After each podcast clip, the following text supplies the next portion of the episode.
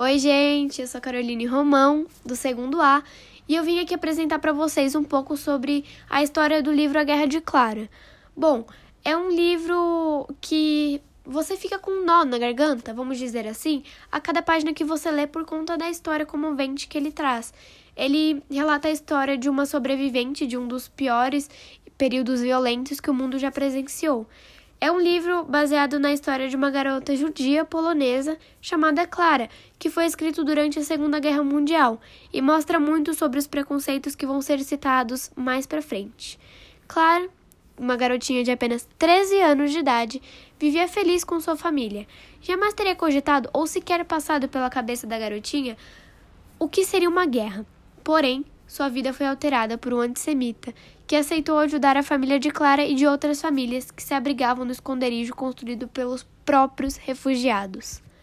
Foram 18 meses de pura agonia, sofrimento, tristeza, escuridão em um esconderijo de uma casa de um antissemita que era frequentada por vários soldados nazistas. E, durante a guerra, a garota Clara Passou fome, frio, desconforto e contagiando-se de várias doenças. Para culminar, a garotinha que tinha apenas 13 anos via diversos assassinatos e torturas de seus familiares todo dia, apenas por pertencer a uma família de judeus e não seguir a religião que eles, os nazistas, pregam. Ou seja, só por você não ter uma religião igual a deles, você deveria sofrer pelo seu jeito de pensar ou agir? A história de Clara é sobre a intolerância e o perdão. É escrita por uma adolescente que viu e ouviu milhares à sua volta serem assassinados e torturados, simplesmente por terem diferentes religiões.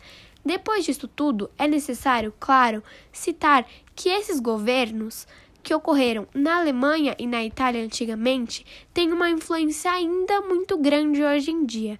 É franco como, depois de vários anos, há muitas pessoas que se acham superiores a outras e, por isso, ocorrem os preconceitos, como racismo, xenofobia, homofobia, machismo e entre muitos outros.